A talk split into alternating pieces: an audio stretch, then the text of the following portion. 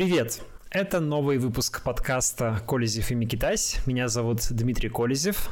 А меня зовут Оля Микитась. Привет! Привет всем, кто нас слушает и кто смотрит наш стрим в прямом эфире. Мы записываем подкаст в режиме онлайн, и сегодня без предварительной раскачки сразу просто начинаем говорить про новости, сразу начинаем говорить про те события недели, которые нас э, удивили, поразили, зацепили, может быть, чем-то... Ужаснули. Ужаснули, да, главным образом, конечно. В основном это, а, можно сказать, про события последних не только недели, но и последних пяти месяцев.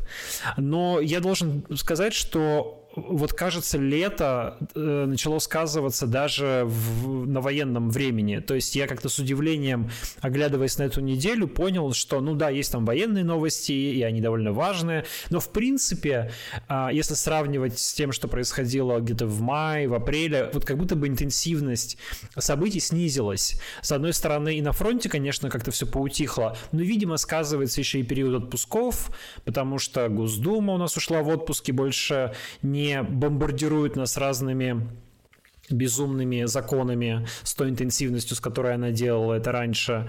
Люди в разных э, чиновничьих кабинетах ушли в отпуск. Мне кажется, что даже Владимир Путин, по-моему, э, есть такое ощущение, что он в каком-то полуотпускном режиме, потому что вот я смотрю, стали появляться на сайте Кремля так называемые консервы, э, ну, такие публикации про встречи с губернаторами, или вот мне показалось, что, возможно, такая консерва — это встреча была с Юрием Борисовым, новым директором Роскосмоса. Мы, наверное, сегодня про нее еще поговорим.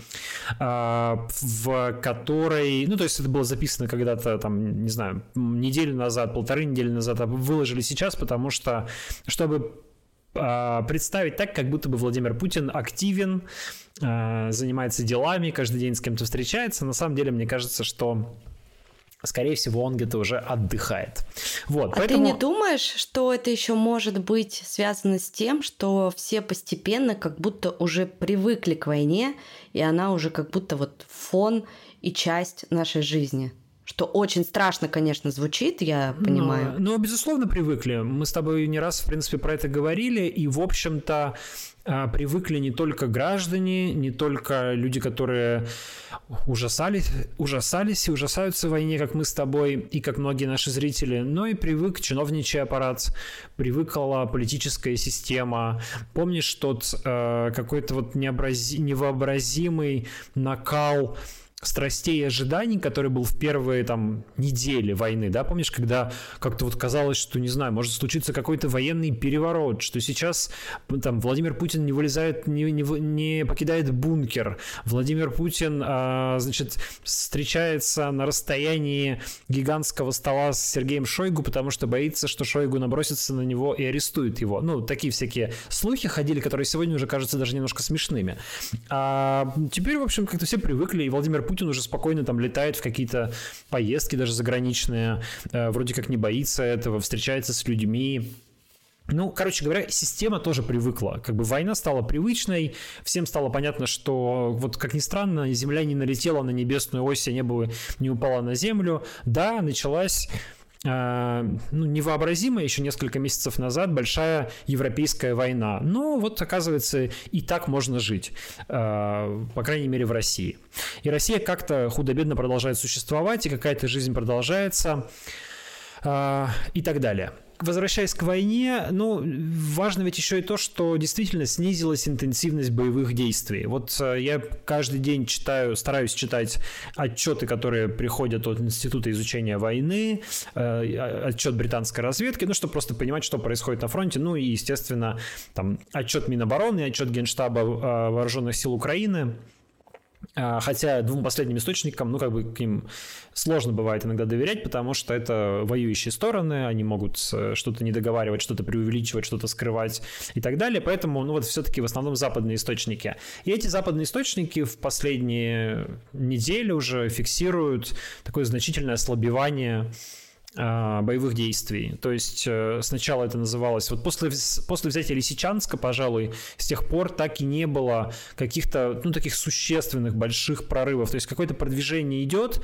с одной стороны, российских войск, с другой стороны, вроде бы в Херсонской области украинские войска стали занимать, а, ну, как бы контратаковать так медленно, ползуче и забирать себе а, небольшие населенные пункты, подбираясь потихонечку к Херсону. Мы тоже сегодня про это поговорим. Но каких-то крупных сражений сражений не случаются, а, взятие крупных населенных пунктов не происходит, и вот как считают некоторые военные аналитики, вряд ли уже что-то такое большое случится до осени, потому что обе стороны из... Ну, нет, скажем так, вряд ли что-то случится большое со стороны России до осени. То есть будет какое-то масштабное продвижение, будет взят какой-то крупный населенный пункт или будет, например... Что-то освобождено например? Захвачено, э, ну, со стороны, я, я говорю про Россию. Россия это все называет освобождением, но мы-то понимаем, что это захват. А вот со стороны Украины, ну, возможно, в августе возможны какие-то сюрпризы.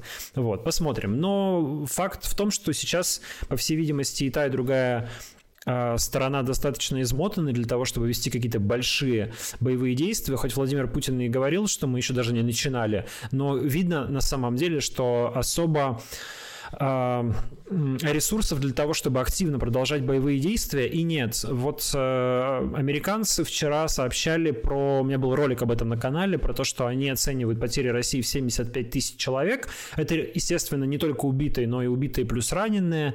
И обычно это примерно в украинской войне, судя по всему, э, примерно один к трем, то есть на одного убитого приходится трое раненых, соответственно, ну, должно получаться там порядка 18 тысяч убитых э, и остальное раненые, что, конечно, чудовищная, там, невообразимая цифра, но это также означает то, что российская армия, если, если это правда, потеряла около половины тех сил, которые она размещала на границе с Украиной перед началом вторжения. А это огромные очень цифры, серьезно. конечно. Да, огром, огромные цифры. То есть мы сейчас даже не, не говорим про то, какая-то трагедия, что погибло столько людей, не говорим про то, какая-то вообще ужасная мясорубка. Я думаю, что много было разных э, слов сказано и нами в том числе за последнее время про это, э, за, про это за последнее время, извините, извините, заговариваюсь к вечеру немножко.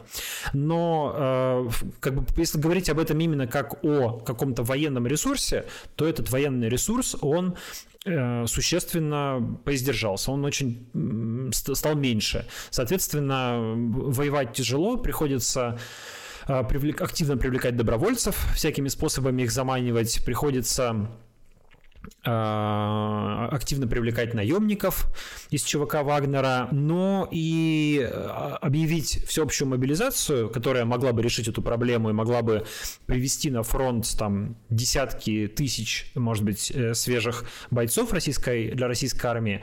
Объявить мобилизацию, как мы понимаем, Владимир Путин тоже не решается, ну и, по всей видимости, не решится. Ну, больш... это точно неизвестно, мы не знаем, как будет складываться ситуация, может быть, в конечном счете выяснится, что без этого никак, и Путин решится, наконец, на большую войну, ну, то есть, в смысле, решится объявить войну и переставить страну на военные рельсы, то есть сделать экономику военной, объявить всеобщую мобилизацию, объявить уже военное положение и так далее. То есть, и вот, ну, как бы действительно воевать ну, в полную силу, что называется, да, но это сделать, э, это значит поставить под угрозу политический режим, потому что Непонятно, как отнесется к этому население. Последствия вообще трудно просчитать. То есть понятно, что там первое время все испугаются и, наверное, послушаются. А может быть, на, а может быть не, не послушаются. А может быть, будут какие-то протесты. А может быть, будут какие-то выступления. А может быть, будут какие-то беспорядки.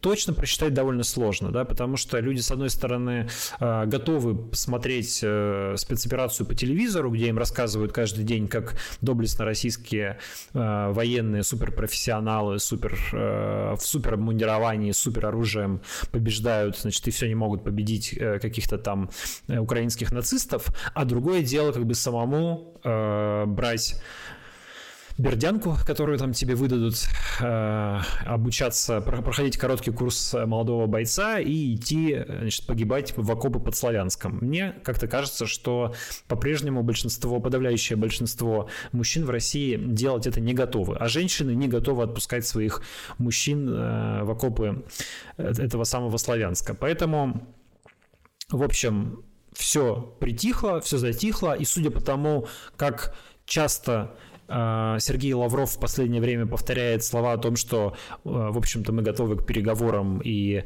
это дело Украины возобновить переговоры, и мы совершенно не против как бы ощущается, что, в общем, как, как, как бы желание поговорить уже назревает, потому как дальше воевать становится тяжеловато, и вроде как нужно разговаривать. Но тут столкновение, конечно, и эго, и амбиций, а, ну, точнее, со стороны а, Украины это такое понятное, в общем-то, и справедливое желание вернуть свои территории и отвоевать, а, освободить то, что было оккупировано, ну, а со стороны Владимира Путина это действительно какая-то, видимо, э, э, такая эгоистическая проблема, проблема, когда э, ну, сложно признать то, что ты не смог добиться желаемого, не смог добиться успеха. Нужно э, теперь разговаривать с Зеленским о каком-то мире, а Зеленский вовсе не приполз к тебе, э, не просит об этом, не, не извините, не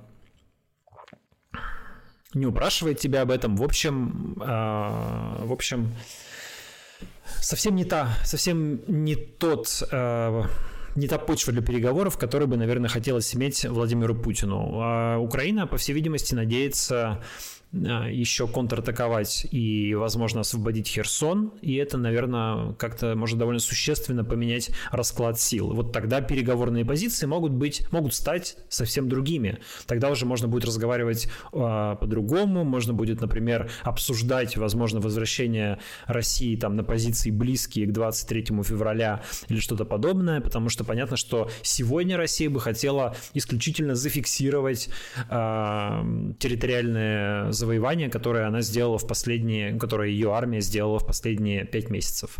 Поэтому там спешно готовятся референдумы, по всей видимости, и так далее. Ну, все понимают прекрасно, что Украина на это не пойдет. И я видела, что там провели соцопрос, а, и 80, по-моему, с чем-то процентов а, проголосовали за то, чтобы продолжать 84%, 84. сказали, что они против э, прекращение войны в обмен на территориальные уступки. Да.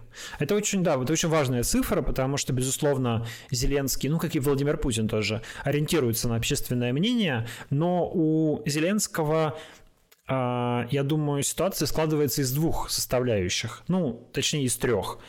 Во-первых, это общественное мнение, которое пока поддерживает его и поддерживает войну и поддерживает э, продолжение обороны.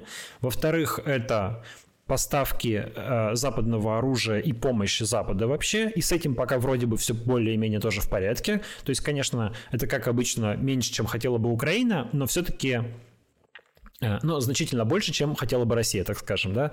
Э, поддержка украинской армии и поддержка Украины продолжается. Ну и с другой стороны, там в, послед... в последнее, э, третье это политическая воля самого Зеленского, способность его окружение его элиты вести эту войну, там тоже все, по всей видимости, не очень просто, потому что мы видим, что постоянно переходят, происходят перестановки, были довольно, довольно громкие аресты э, силовиков в руководстве Украины, которых теперь обвиняют в том, что они помогли, ну, фактически предали Украину, совершили государственную измену и помогли э, России захватить юг Украины, в том числе и Херсонскую область, да, которая как бы как-то очень подозрительно легко, в отличие от других регионов, э, сдалась России и была ею быстро оккупирована.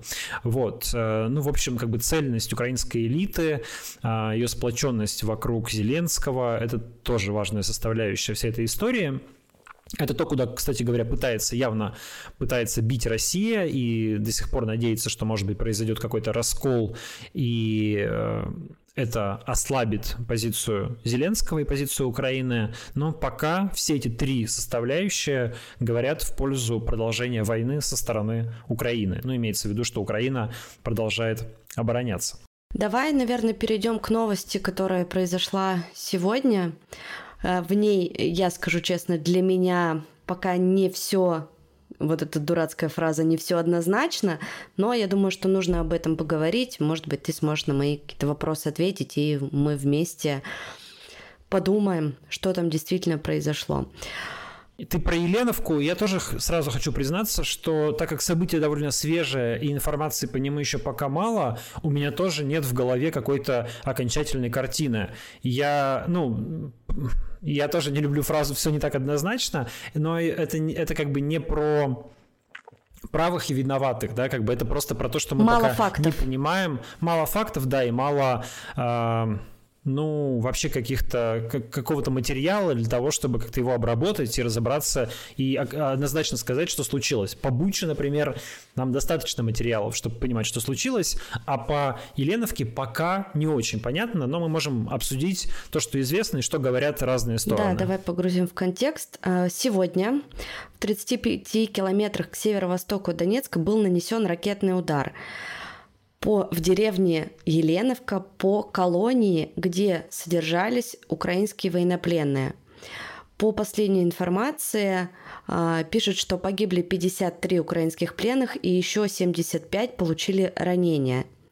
И что интересно в этой новости, э, что Минобороны России почти сразу после удара заявила о том, что это провокация со стороны украинцев, что удар был нанесен а, химерсами, и таким образом э, целью этого удара они назвали запугивание украинских военнослужащих, э, чтобы предотвратить их сдачу в плен.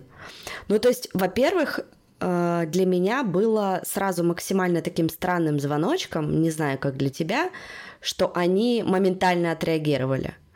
Вот, потому что обычно, когда происходит вообще какая-то любая новость, а, там, независимо от того, удар был это по Виннице, например, да, они там долго соображали, придумывали версию, а тут раз и выдали сразу, буквально еще никто не проснулся, уже а, версия есть.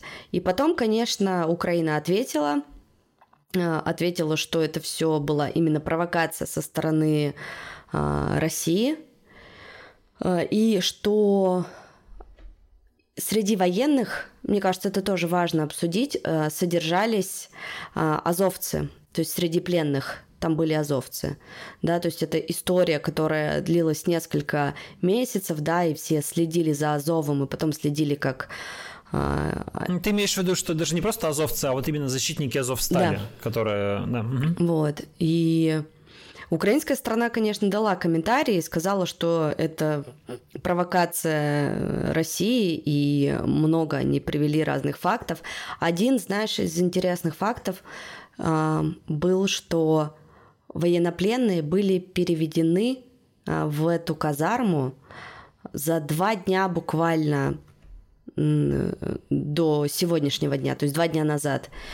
И еще одно видео, которое я тоже увидела, пока готовилась э, к записи, одно из последних, а, что брали интервью, по-моему, эта женщина была врач, и спросили о состоянии, там, кто погиб, и она сказала, что сотрудники изолятора все в полной безопасности, никто из них не погиб, что пострадали только пленные. Ну, то есть это тоже странно. Почему? То есть их что, там не было в этот момент? Ну, как бы, а кто их охранял тогда? Ну, то есть вот какие-то вот эти вот мелкие, знаешь, недоговорки, какие-то несостыковки. А, сейчас, понятно, я я могу быть э, не объективной, да, потому что все прекрасно понимают э, там, мою позицию, что я против войны, я это все осуждаю. Но мне кажется, про это можно поговорить, подумать, что ты думаешь. Ну, мне по-прежнему пока много непонятно в этой истории. Ты права, я тоже видел интервью этой женщины, но при этом Минобороны утверждает, что 8 сотрудников э, колонии ранены. Угу. То есть, что, ну, там, не знаю, либо охранники, либо какой-то еще персонал э, ранены. Ранены ли они, они на самом деле или просто об этом написали, мы точно тоже не знаем. Э, есть довольно ну, как бы очевидные кадры того, что там действительно произошел взрыв. Что это за взрыв, мы пока 100% сказать не можем. То есть украинская сторона в лице, например, Арестовича говорит, что ну, типа, это мог быть взрыв изнутри, там как, ну, не знаю, заминировали а, эту промзону, где находились эти заключенные, и взорвали. А, российская сторона говорит, что это был именно обстрел Хаймерсами и показывает осколки а, снарядов, которые выпускаются из Хаймерсов и э, части этих ракет, ну, что тоже на самом деле не является стопроцентным доказательством, потому что, в общем-то, обстрелов Хаймерсами было много. Если сильно хочется устроить какую-то фейк-операцию, то можно взять Старые осколки, осколки, конечно. Старые осколки, да, в том месте, где действительно был обстрел Хаймерсами, где-то, не знаю, в Новой Каховке, привести их, так сказать, на место преступления, разложить, снять, ну, и снять на видео, сказать, что вот, смотрите, нас обстреляли Хаймерсами. Тоже само по себе доказательством не является. А, вот тебе возражает Валерий Ишутин, э, что, ну, по поводу времени, когда реагировала э, российская пропаганда, что вообще-то новость прошла утром, обстрел был ночью, промежуток временной часов 6. Ну, на мой взгляд, все-таки я соглашусь с Олей, что вот обычно, когда происходит какое-то такое чрезвычайное событие, э, очень резонансное, то вот мы наблюдали, что российской пропаганде обычно нужно там, ну, примерно сутки, чтобы среагировать и объяснить вообще, что произошло. А здесь, ну, как минимум, временной промежуток был короче, что, конечно, само по себе ничего не доказывает, но как бы является, ну, таким тоже просто как бы штрихом к этой картине. А, по поводу того, что эти люди были переведены в, этот, э, в эту промзону, это вот именно промзона 120-й колонии, куда попали снаряды, за два дня до этого об этом сообщали ну, украинские источники, и мы тоже, учитывая, что мы находимся в э, ситуации войны и работы пропаганды с двух сторон, мы тоже как бы сто процентов пока не можем знать, правда это или неправда, действительно ли их перевели туда непосредственно перед ударом, или, э, или это какой-то вброс. Мы точно этого пока не знаем. Ну, уполномоченная по правам человека ДНР Дарья Морозова э, заявила, что именно на переводе своих пленных в этот изолятор настаивали киевские власти, и поэтому якобы у них были точные координаты. Ну, в изолятор имеется в виду в изолятор в Еленовке. Да, то который есть попал в, в, под саму эту колонию. То есть речь не о том, что их там из одного а, за два дня до этого, насколько я понимаю, что произошло, их перевели из, из одного барака, барака в другой. Из барака да. в промзону даже, да, в этот большой ангар. Вот. И в ангар прилетело в итоге, и погибли люди. А, вот э, украинская правда, издание «Украинская правда» говорит, что вот типа их там перевели за два дня до этого, они типа еще удивлялись, почему их туда переводят, а вот теперь, дескать, вот стало понятно, как-то это заранее готовилось. Ну, пока точно не знаем, правда или неправда. Можно попробовать поговорить про мотивы. То есть вот у нас есть две версии. Значит, э, зафиксируем. Версия Э, российской стороны, то, что это был обстрел хаймерсами, как они подчеркивают, хаймерсами именно со стороны Украины, и что это было, было сделано, дескать, потому что, а, во-первых, чтобы украинцы меньше сдавались в плен, потому что, ну вот их потом с ними такое может страшное случиться, если они в плену будут. Во-вторых, потому что, а, дескать, а, азовцы начали давать показания и рассказывать там какие-то страшные тайны киевского режима, и поэтому их решили всех уничтожить. И что я еще забыл из uh, аргументации, которую приводит российская сторона? Ну, по-моему, все. А, значит, э, украинская сторона говорит, что все это кровавая провокация российской армии, что эти люди были намеренно уничтожены то ли uh, взрывом изнутри, то ли собственным артиллерийским там или каким-то uh, ракетным ударом, потому что нужно было скрыть следы преступлений, там пыток, расстрелов, э, чего угодно и так далее. Я э, обе аргументации мне представляются, если честно, немножко шаткими, потому что, ну, например, если а, принять украинскую аргументацию, то зачем тогда, черт возьми, ну, что, чтобы, чтобы скрыть следы каких преступлений? Это ДНР. Там, если хочется...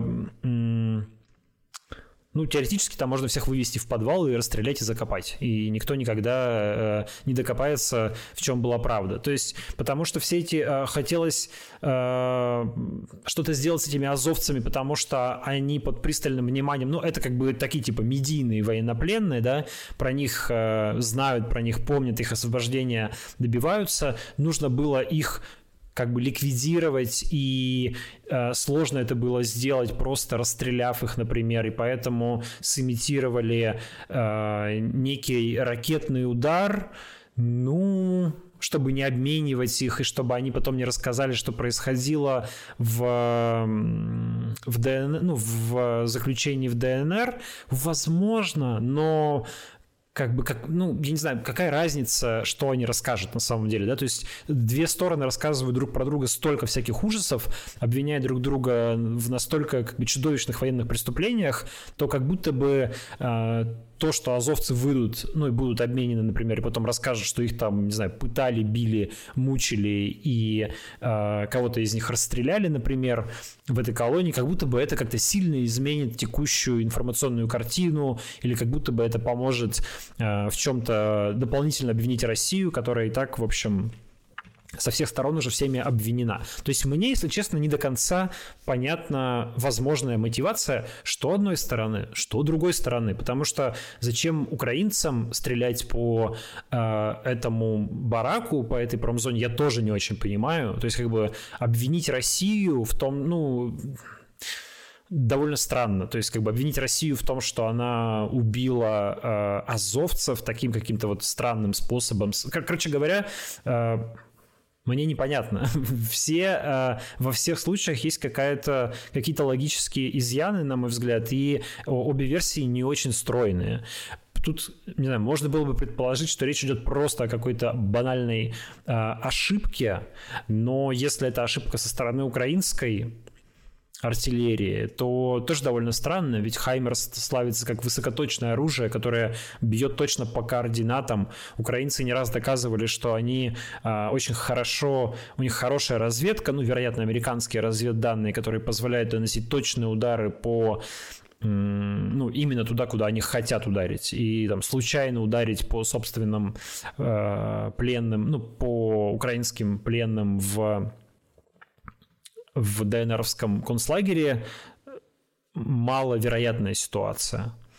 Поэтому мне, для меня пока какой-то четкой картины не складывается. По Буче картина совершенно понятная и четкая. А, а здесь э, есть, так скажем, пробелы. Поэтому хочется подождать, чтобы появилось как-то больше информации. И э, обработав эту информацию, выработать какие-то более такие осязаемые, более очерченные версии. Тут еще добавляется, я не знаю, видел ты или нет, сейчас вот буквально незадолго до эфира смотрел, добавляется э, видео? пересудов. А, Что? Я, я думала, ты скажешь да. про видео, я видео видела. А, нет, был, был довольно странный пост э, в начале июня, когда Хаймерсы только начали поступать в Украину, сейчас вот много этот пост э, цитируют, ссылаются на него, когда Хаймерсы только начали поступать в Украину, известный российский пропагандистский телеграм-канал Низыгорь, да, он пропагандистский, но тем не менее 5 июня а, он писал о том, что, дескать,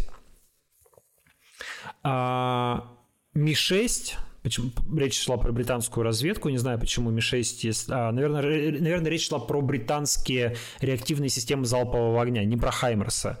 Ну вот что там было написано, что Ми-6 рассматривает три возможных варианта использования а, реактивных систем залпового огня, поставляемых для Украины. Сама поставка состоится там тогда-то, тогда-то. В общем, первая цель — Крымский мост, но это самая маловероятная операция, так как Крым закрыт эшелонированными системами С-400 новинок ПВО от, э, и рядом новинок ПВО от там новейший дивизион С-500, а вторая цель, писал пропагандистский канал Низыгорь 5 июня, лагерь военнопленных в деревне Еленовка, где находятся нацисты с Азовстали и военнослужащие ВСУ. Британцы хотят подста- обставить удар реактивной системы залпового огня как попытку вооруженных сил Российской Федерации скрыть казнь и пытки над пленными, а после хайпануть по темнику Буча.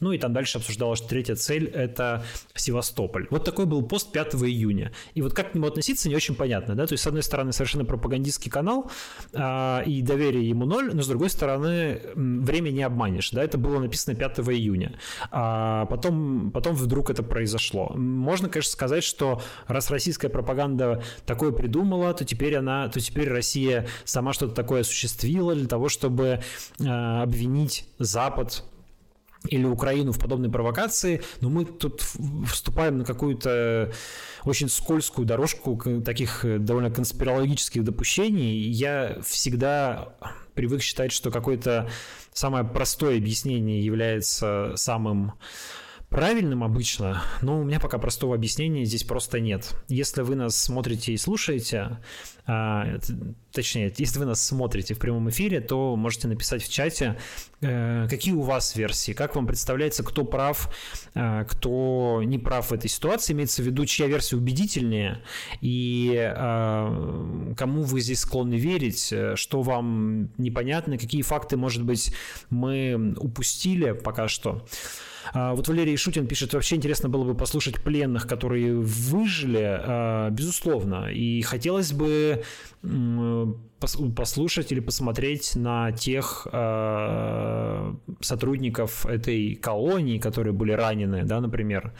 Хотелось бы чтобы показали вот этот вот раненый персонал, если он действительно был ранен. А кто нам их покажет? ДНР? Ну да, конечно, российские... Э, хотя Россия хотя бы показала бы, чтобы... Э... Они нам могут кого угодно показать.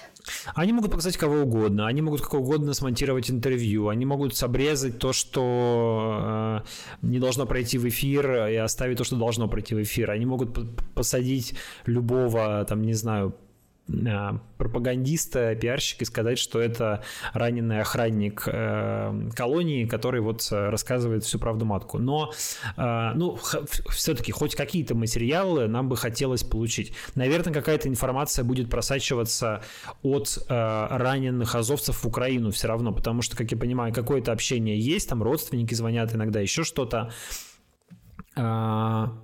Погибли же не все, пленные э, азовцы. Э, там большое количество людей ранено, поэтому эти люди тоже должны что-то рассказать.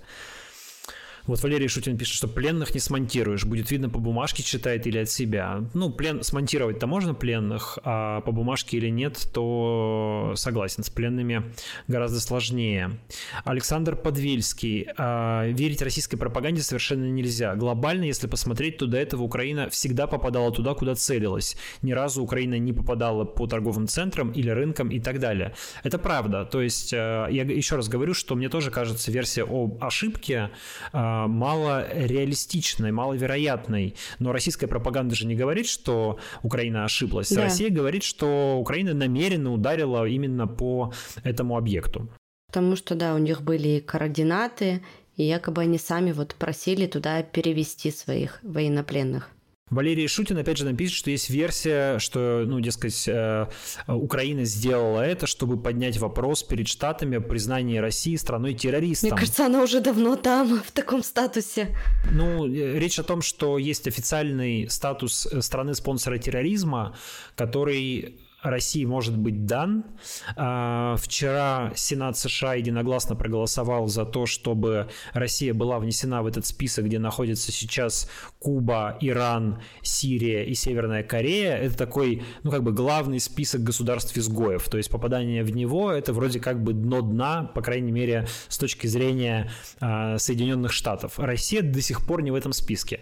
Вот вчера Сенат единогласно проголосовал за, а, за то, что чтобы попросить Госдеп США объявить Россию страной-спонсором терроризма.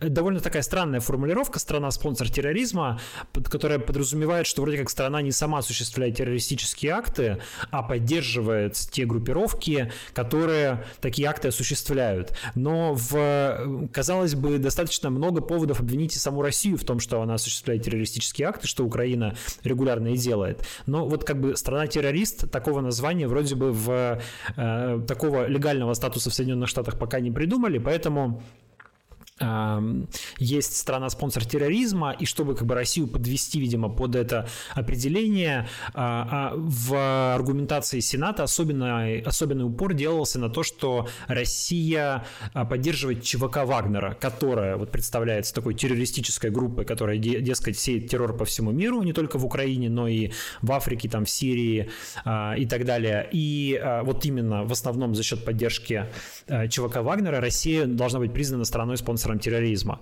Точно такое же заявление, скорее всего, примет Палата представителей США, и тогда Госдепу нужно будет делать э, как принимать какое-то решение, объявлять э, э, Россию, ну, придавать официально ей этот статус. что, чем это плохо для России? А, сказать сложно, потому что те, ну, как бы на санкции это особо, насколько я понимаю, уже никак не влияет, потому что те санкции, которые хотели применить и э, не поломать мировую экономику, применили, что-то другое применять уже становится как бы вроде сложнее, э, никакой особый легальный статус для того, чтобы ввести какие-то новые санкции, если их все-таки захочется ввести, вроде как не нужен, но, например, там есть интересный пункт, то, что э, у Э, страны-спонсора терроризма, у ее представителей с них может быть снят дипломатический иммунитет. То есть э, теоретически дипломаты, которые находятся в Соединенных Штатах, могут быть привлечены к суду э, по каким-то обвинениям в отношении России или в отношении них. А, как мы, а так как мы знаем, что американское правосудие имеет свойство распространяться на самые разные страны, например, в Таиланде был арестован Виктор Бут, которого потом экстрадировали в США, и он сейчас отбывает 25 лет, то, возможно, если вот э, действительно у российских дипломатов будет, э, с них будет снят американцами дипломатический иммунитет, может быть, возникают какие-то риски, например, поездок э, российских дипломатов, включая самых высокопоставленных, вплоть до Сергея Лаврова, вообще по всему миру. Потому что кто знает, а где э, вдруг какая-нибудь страна скажет, что, извините, у нас ордер на ваш арест, господин Лавров, от американцев, и мы вынуждены его выполнить. Вот. Но, ну, не знаю, как будет, но, в общем, сейчас это обсуждается просто. И а, пока Госдеп такого решения не принял, тут еще палка о двух концах, то, что если его принять, потом сложнее будет вести возможные переговоры о мире, а вообще-то переговоры о мире хотелось бы вести, а как вести такие переговоры со страной-спонсором терроризма? И нельзя ведь ее сейчас включить, Россию, в этот список, а через месяц выключить, да, как минимум, ну, да, пройдут годы, прежде чем она оттуда будет вычеркнута. Поэтому, как бы, тут есть некоторое, видимо, колебание по этому поводу еще в американской администрации, но все идет к тому, что действительно действительно Россия получит такой статус. Но, опять же, я не вижу особого смысла в том, чтобы специально наносить для этого э, какой-то удар по по колонии с азовцами в России. Мне кажется, у, у Украины и у Соединенных Штатов при желании, и у всего мира и так в руках просто невероятное количество, количество э, поводов э, признать Россию страной-спонсором терроризма, если захочется. Какой-то дополнительный удар по, э, по Еленовке вряд ли для этого нужен. Ну вот нам в комментариях пишет Сергей, Еленовка резонансная история. Любой резонанс на этой войне выгоден Украине. С другой стороны, для Украины это гораздо более рискованная операция. России в плане репутации в мире терять уже нечего. И Степан нам пишет, Россия не хочет поставок хаймерсов, дальнобойных снарядов к ним. Азовцев они не хотят менять одним выстрелом двух зайцев и азовцев, и вопрос поставок дальнобойных снарядов. А как закрывается вопрос поставки дальнобойных снарядов э, таким образом? То есть вот я тоже не американцы, поняла, да. американцы, Степан, поясните, что вы имеете в виду? Американцы э, как бы увидев, э, что Украина нанесла такой удар, решат не поставлять э, ей дальнобойные снаряды, что, что, я, что якобы Украина уже а, ну, на своих, по сути, в своих выстрелила военнопленных, и поэтому они а, могут отказаться от поставок. Вот это ты имеешь в виду? А, я не знаю, что имеет в виду Степан. Ну, вероятно, он, наверное, это имеет в виду. Но, насколько я понимаю, как раз Хаймерсы работают в какой-то очень тесной связке с американскими разведывательными данными. И вряд ли бы Украина, а, ну, так скажем, вряд ли американцы не знают, куда бьют Хаймерсы. То есть и довольно странно было бы таким образом попытаться вбить клин между США и Украиной, да, пресечь, например, поставки дальнобойных снарядов Украины, а, потому что ну, американцев здесь не обманешь, я думаю. Они так они осведомлены о том, а, куда стреляют эти ракеты, куда летят, куда летят эти ракеты, куда стреляют эти машины. Ну вот получается, если у них все есть данные о выстрелах э, с Хаймерсов, то получается, может быть, когда они их предоставят, здесь будет что-то понятно в этой истории? Ну, если эти данные могут быть э, предоставлены, если они не какие-то там строго секретные, если их разглашение ничем другим не повредит. Ну и опять же, а какие, какие данные как могут быть предоставлены? Могут выйти американцы и сказать, нет, знаете, Америка... Э, Украина никуда не стреляла, мы точно знаем.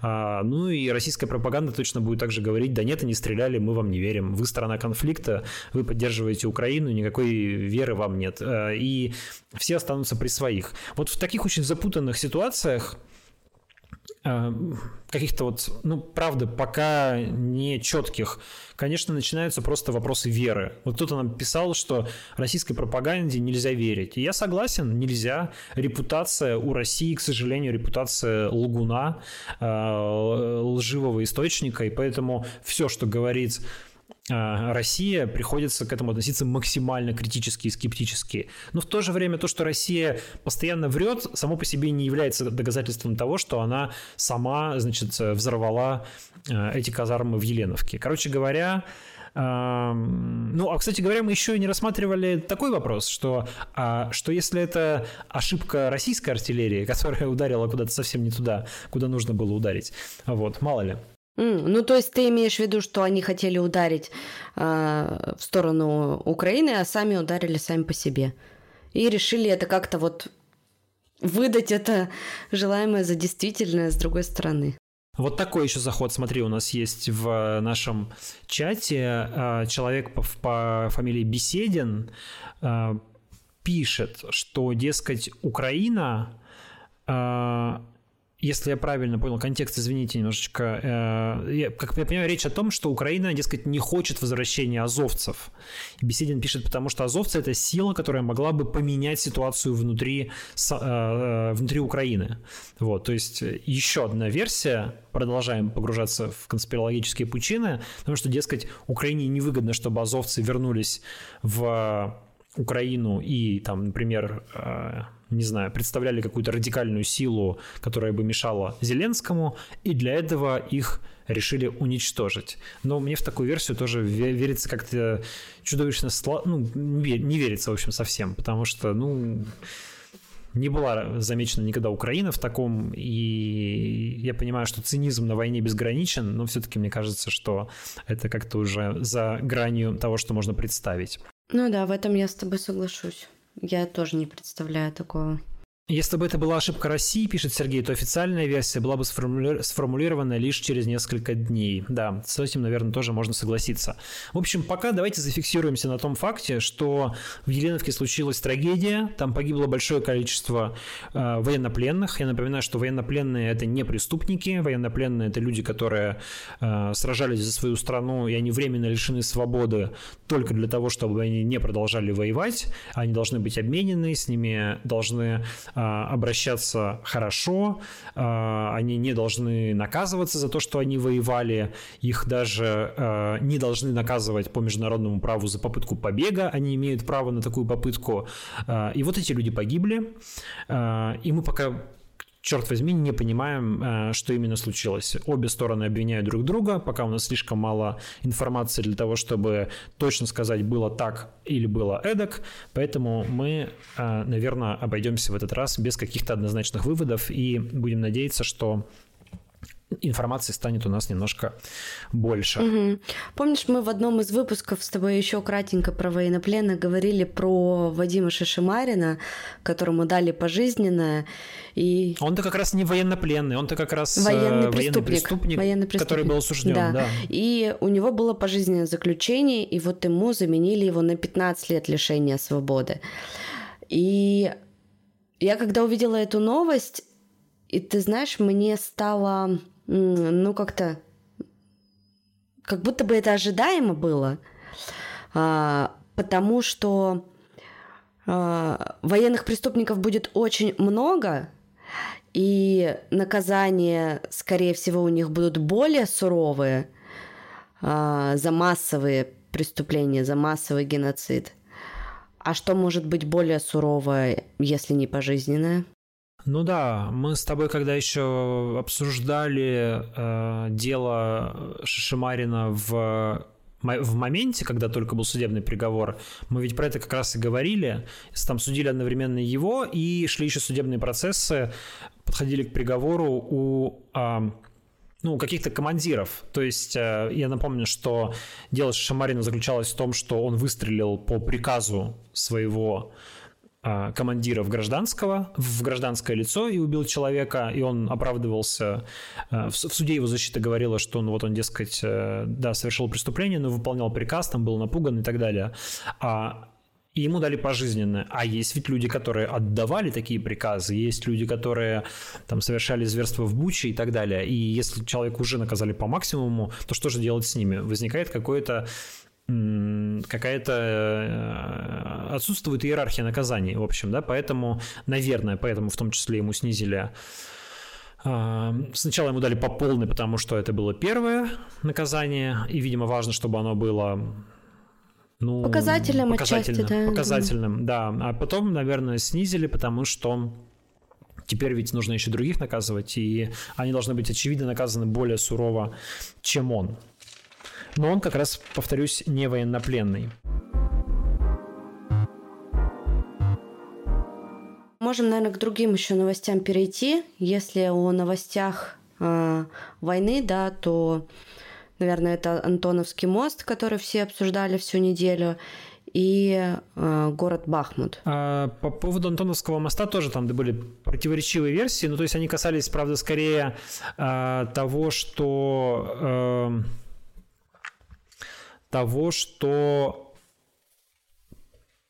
непонятно, насколько сильно поврежден этот мост, да, потому что херсонские власти, ну, оккупационные власти говорили, что э, повреждено лишь полотно, его можно быстро восстановить, но спутниковые фотографии показывали, что, по всей видимости, там повреждения серьезные, может быть, даже какие-то ну, какие-то ча- части пролетов как бы отсутствуют. То есть, наверное, опоры уцелели, но повреждения довольно серьезные, и а, это сильно ухудшает снабжение войск в Херсоне, ну и снабжение самого Херсона. Там сразу цены на рынках взлетели, как только а, движение по мосту остановилось.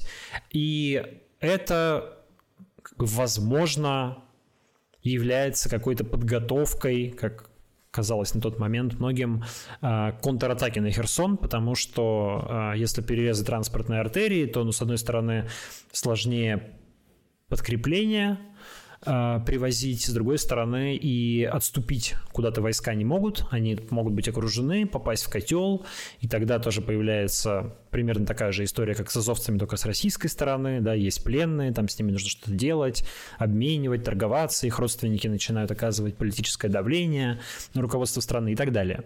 Вот, поэтому многими был воспринят э, обстрел Антоновского моста как такая э, ранняя подготовка к возможной контратаке, ну, и эту контратаку по-прежнему все ждут.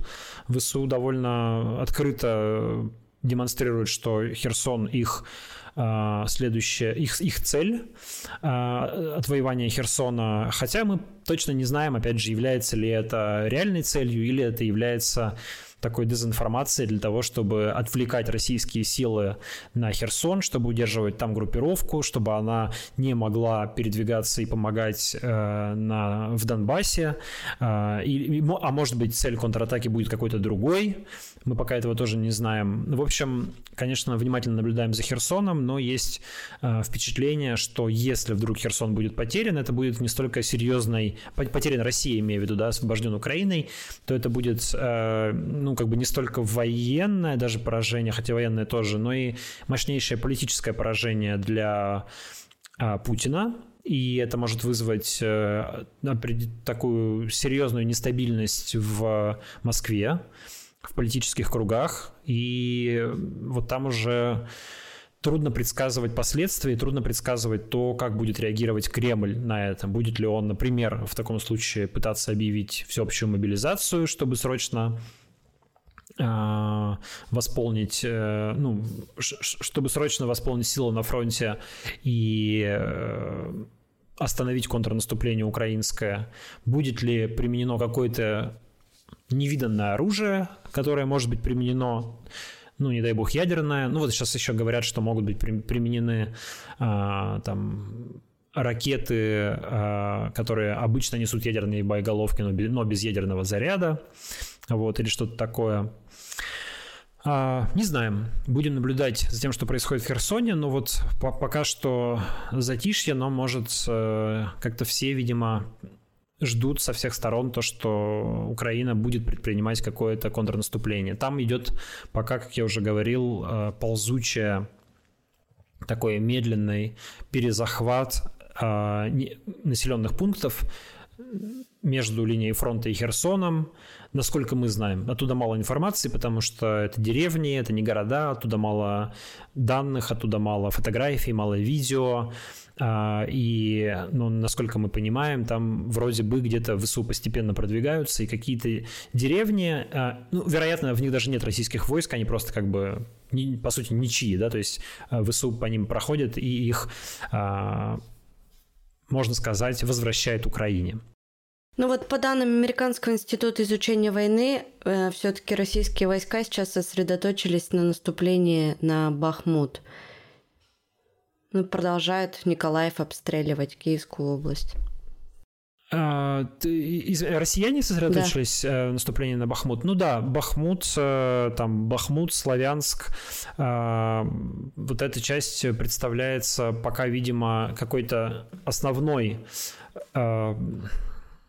основной осью, на которой действует Россия, Бахмут, Славянск, Краматорск, но это, в общем-то, довольно, даже если там будут какие-то успехи достигнуты, а, как я понимаю, пока западные аналитики в основном их консенсус в том, что Бахмут не будет взят. А, но даже если там будут какие-то достигнуты успехи, ну, это по-прежнему все-таки локальные успехи в рамках э, Донбасса, в рамках Донецкой области и, и, и, и даже еще не всей Донецкой области. Поэтому, в общем, пока это еще далеко от э, того, там, скажем так, пока наклейки на Киев, которые э, стали носить э, чеченские военные, остаются всего лишь наклейками. Ну что, перейдем к следующей новости. Да, мы хотели еще немножко поговорить про историю с МКС. У нас как раз в чате был человек, которого зовут Чарли Йогансон. Я ему благодарен за э, некоторые подсказки и советы, которые он мне присылал на электронную почту по э, истории с Международной космической станцией. Я напомню, что новый директор Роскосмоса Юрий Борисов, бывший вице-премьер, который был назначен э, на место Дмитрия Рогозина, встречался с Владимиром Путиным и там сказал, ну, самое как бы главное, что ушло в новости из этой встречи, что было публично, о том, что Россия уходит с МКС после 2024 года. В общем-то, какой-то э, ключевой, какой-то э, серьезной новости в этом вроде как нет, потому что о том, что Россия уходит с МКС, заявлялось и ранее, и вроде бы даже срок такой звучал, ну просто, может быть, не на уровне руководителя Роскосмоса, но теперь это сказали президенту, это стало новостью. Ну, возникло большое количество вопросов.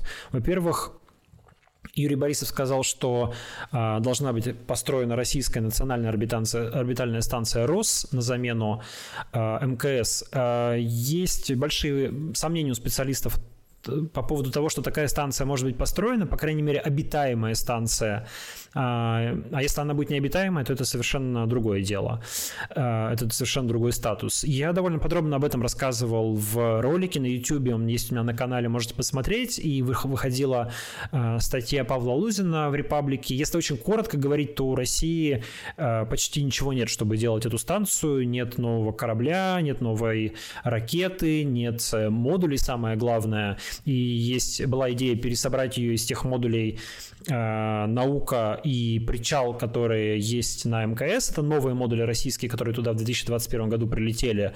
Но тогда нужно было станцию ставить на орбите близкой к МКС, эту новую станцию РОС, а ее решили ставить на высокоширотной орбите, ну, потому что в этом больше смысла, на самом деле, делать станцию на орбите близкой к МКС, насколько я понимаю, с научной, с научной точки зрения уже не очень интересно, потому что там э, всю информацию, которую могли добыть за годы работы МКС, уже практически добыли. Нужно делать высокоширотную станцию, но тогда с МКС не перетащишь на нее эти модули, поэтому нужно отправлять с Земли новые модули, а их нет. И единственный модуль, который в каком-то более или менее готовом виде, это модуль NEM, научно-энергетический модуль, и э, но он тоже в какой-то на стадии макета, что ли, или какого-то э, ну, короче, на какой-то довольно ранней стадии, плюс в нем такая смешная вроде бы проблема, в нем нет туалета, и то ли его нужно перепроектировать и приделывать к нему туалет, то ли его нужно запускать туда, но тогда в нем нельзя будет жить, и нужны какие-то другие модули. А построить модуль — это огромная история, даже в хорошие времена а, модуль «Наука» и модуль «Причал» на МКС запустили с большим опозданием, несмотря на то, что у России, в общем, были возможности их построить, были и деньги, были и технологии, а сейчас нет ничего. Нет ни денег а, лишних, а, да и не лишних тоже, ни технологий, потому что везде санкции, все запрещено делать. И как строить эти модули, как строить эти ракеты, там даже с топливом, насколько возможно, будут проблемы, потому что производство топлива, как выясняется, тоже импортозависимая вещь, там все оборудование импортное. Короче говоря, есть большие проблемы, проблемы, э, большие сомнения в, насчет того, что Россия сможет э, готова быстро покинуть МКС и построить новую орбитальную станцию. Но и тут начинаются какие-то уже анекдотические вещи. То есть Борисов говорит Путину, на встрече, что мы уйдем с МКС после 2024 года. Хорошо.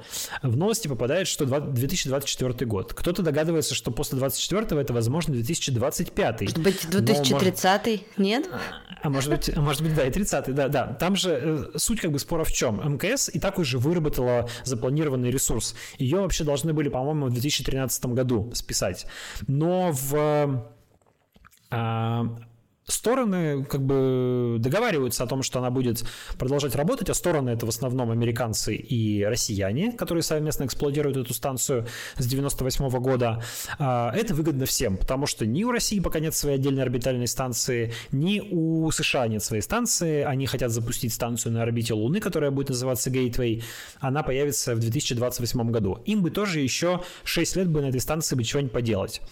А, но как бы без России России эксплуатировать станцию сложно, потому что там есть коррекция орбиты, для, которая производится с помощью российского э, модуля, с помощью российских э, кораблей, которые своими двигателями корректируют орбиту. Сейчас пытаются эту орбиту корректировать без российских кораблей, но, в общем, как-то там вроде не очень хорошо это получается. Короче, э, это не выгодно никому, правильно? Да, все, всем было бы легче и проще жить, если бы и Россия, и США просто спокойненько до 2028 года хотя бы вместе доработали на МКС, а потом, если уж так сильно хочется, можно разойтись по своим орбитальным станциям. Но так как мы с Америкой в страшной ссоре, вроде как нужно, видимо, политически сказать, что вот мы уже все, уже с 24 года мы с ними окончательно разругались. Почему с 24? Потому что сейчас официально срок работы МКС до 2024 года утвержденный. Но а, предполагается, что его продлят до 2028. И вот российская позиция вроде как после 24 уже давайте без нас, потому что, ну, все, мы, мы не будем. Но это Борисов говорит Путину вслух, а потом появляются публикации в Рейтер, а, что, дескать, а, вот это прозвучало а неофициально Россия, Роскосмос сказал НАСА, что мы пока никуда ходить не собираемся, продолжаем работать и, может быть, даже до 2028 года доработаем. А, выясняется, что то ли Владимир Путин и Юрий Борисов вместе всех обманули, когда вот так вот громогласно сказали про 2024 год. Ну, типа, как знаешь, хвост свой такой распетушили, да, на самом типа, деле. Да не, да не нужны нам да, эти да, американцы, да, да, да. мы сами могем. А, то ли, и это тоже довольно интересная версия, то ли Юрий Борисов, как бы прекрасно понимая, как на самом деле обстоят дела, предпочел сказать Владимиру Путину то, что ему хотелось бы услышать то, что мы без всяких американцев как-нибудь там справимся и после 24 года. Но вроде как и не соврал, потому что 28 и 30 это ведь тоже после 24 -го. А с другой стороны, кто там еще знает, чего будет к 24 году? А вдруг как-нибудь помиримся с американцами? А вдруг с Путиным что-нибудь случится? А вообще так быстро все сейчас меняется, что э, непонятно, что будет через полгода, тут какой-то 24 год. В общем, мне кажется, что Юрий Борисов не глупый человек, который все прекрасно понимает, выбрал лучшее решение. Сказать начальнику то, что он хочет услышать, ну, в какой-нибудь такой форме, чтобы потом можно было, если что, немножко сдать назад и сманеврировать. А американцам сказать, что, ребята, давайте мы пока продолжаем работать, никто никуда э, экстренно не уходит, в общем, а там дальше посмотрим, чего как будет. Кажется, это выгодно всем, и это, конечно, совершенно разумно, потому что в космосе нужно сотрудничать. Для меня это совершенно очевидно. Мне кажется, что это великая вещь, которую делает человечество, да, космос начинался в том числе с соперничества. А, Советский Союз первый запустил спутник, Советский Союз запустил человека в космос, потом американцы отправили человека на Луну, и это было соперничество. В каком-то смысле оно было здоровым, но мне кажется, что это пройденный этап. А, затем началось сотрудничество, и МКС – это прекрасный пример такого сотрудничества, когда американцы в 98 году, ну, в 90-е годы поняли, что им нужны, а, ну, нужен как бы российский, ну, точнее, советский, что ж там говорить, ресурс для того, чтобы э, эксплуатировать эту станцию. И Россия была согласна, вместе работали, вместе отправляли туда космонавтов и астронавтов. Все было замечательно, и все так должно продолжаться. И хотелось бы, на самом деле, чтобы, конечно, и, и на Gateway сотрудничали, но, видимо, этого уже не получится. А, но космос, я глубоко убежден, должен осваиваться человечеством совместно. Тогда а, можно будет его осваивать быстрее, и это будет пользой для всего человечества. Может быть, когда-нибудь это вообще спасет нашу цивилизацию. Нам будет куда улететь, как в фильме «Не смотрите наверх». Но ты знаешь, мне кажется, чтобы в космосе был мир, он сначала на Земле должен быть. Потому что ну, его не будет там, если его не будет здесь.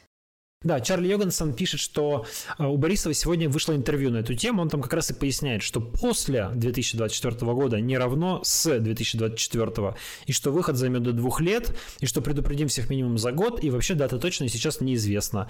Буду смотреть на состояние МКС. Ну, понятно.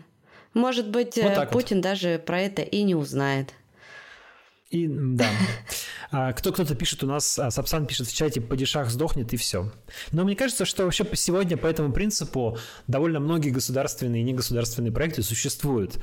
То есть все как бы притихли и ждут а, чего будет дальше. То есть непонятно ведь, как вообще повернется ситуация, в какую сторону пойдет страна, а вдруг значит, война закончится, и как-то все как-то, ну, вот вернется в более или менее мирное русло, на что, конечно, многие надеются, наверное, иллюзорно. А кто-то, а, а, а вдруг наоборот, э, Значит, всеобщая мобилизация, тотальная война, э, не знаю, применение ядерного оружия, и мы живем уже в совершенно другой реальности, и там уже какая МКС, какой космос вообще будет не до этого. Ты представляешь, Дим, вот сейчас мы с тобой уйдем э, с подкастом на месяц на каникулы, а вернемся в сентябре, и мне даже страшно представить, что тогда будет. Или просто не вернемся уже в сентябре, потому что возвращаться будет некуда. Ну, нет, Дима, это очень плохой сценарий. Давай все-таки думать э, о лучшем. Давай, давай. А, наверное, будем завершать. И как раз э, хорошо, что ты напомнила. Мы должны предупредить наших слушателей и зрителей, что мы решили на август уйти в отпуск, взять такую паузу и в сентябре вернуться к вам с обновленным подкастом. Может быть, мы в нем что-нибудь чуть-чуть поменяем, может быть, э, как-то его чуть-чуть перепридумаем. Э, у нас будет на это немножко времени.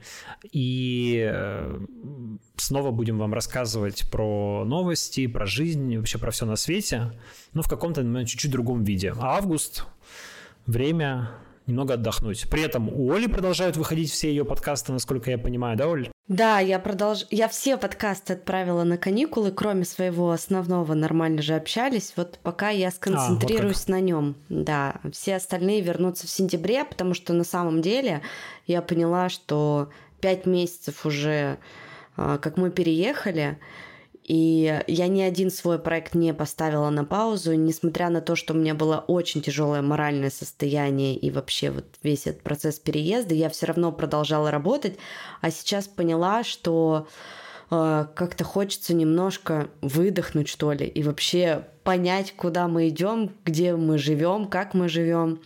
Понятно, что с каникулами, конечно, война не закончится, и фон этот военный никуда не уйдет но, может быть, немножко станет полегче. Ну и плюс у тебя выходит, выходит будут, будут также на YouTube выходить ежедневные ролики. Я, кстати, каждый день смотрю.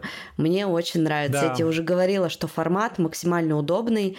И я смотрю, у тебя очень много прослушиваний на некоторые прям десятки тысяч. На YouTube это называется просмотрами. А, вот, просмотры, ладно. Да. Человек, человек из мира подкастов. Да, да, да. Сразу, сразу видно. Да, э, я буду продолжать. Не, если честно, непростая работа, в том смысле, что тебе нужно каждое утро записать ролик, но получается вроде бы, и там даже есть какой-то результат, э, цифры растут, и это радует. Поэтому, да, продолжаем. Друзья, э, спасибо вам за то, что вы были с нами на протяжении этого подкаста и стрима, и на протяжении последних месяцев, если вы нас слушаете регулярно и постоянно. Прощаемся с вами на несколько недель а потом вернемся. Я надеюсь, что у вас все будет хорошо. Хочется пожелать всем, чтобы война закончилась, к сожалению. Мало оснований надеяться на это, на то, что это случится в августе, в августе, но вдруг, но вдруг, по крайней мере, чтобы э, было как-то больше мира, больше надежды, хоть что-то хорошее происходило в жизни, потому что времена страшные, но нужно искать и что-то, что нас вдохновляет, дает нам надежду, дает нам силы и как-то жить дальше. Да, спасибо большое, что слушали нас, смотрели. И тебе, Дима, спасибо большое. Я сегодня задумалась о том, что мы, оказывается, 9 месяцев без перерыва каждую неделю с тобой встречались. Представляешь, какие мы с тобой молодцы, какую мощь. мы с тобой работу большую проделали. Спасибо тебе да, большое. Мощь. Да, подписывайтесь тебе спасибо, на Оля. подкаст. Оставляйте комментарии, ставьте звезды, а, ставьте лайки на YouTube у Димы чтобы у него еще больше росли прослушивания, просмотры. Потому что несколько недель назад мы с тобой встречались, было 30 тысяч, а сегодня я зашла уже 34 почти. Ну просто рост. Молодец. Спасибо. Спасибо, Оля. Спасибо всем и пока. Пока.